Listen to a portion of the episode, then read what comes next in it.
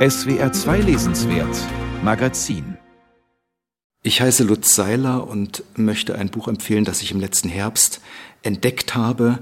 Der Titel ist Überfahrt und geschrieben wurde das von Roman Ehrlich.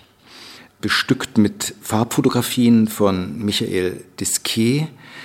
Es beschreibt eine Überfahrt mit dem Containerschiff von Hamburg nach China und ich finde diese Reisebeschreibung großartig, Beschreibungen vor allem der Arbeit und der Mannschaft auf dem Containerschiff.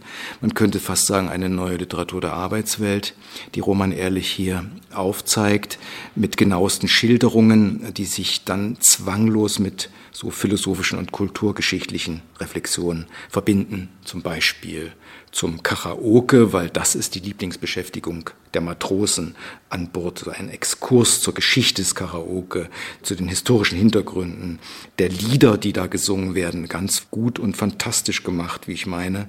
Und alles zusammen auch klasse geschrieben, mit einer großen Ernsthaftigkeit.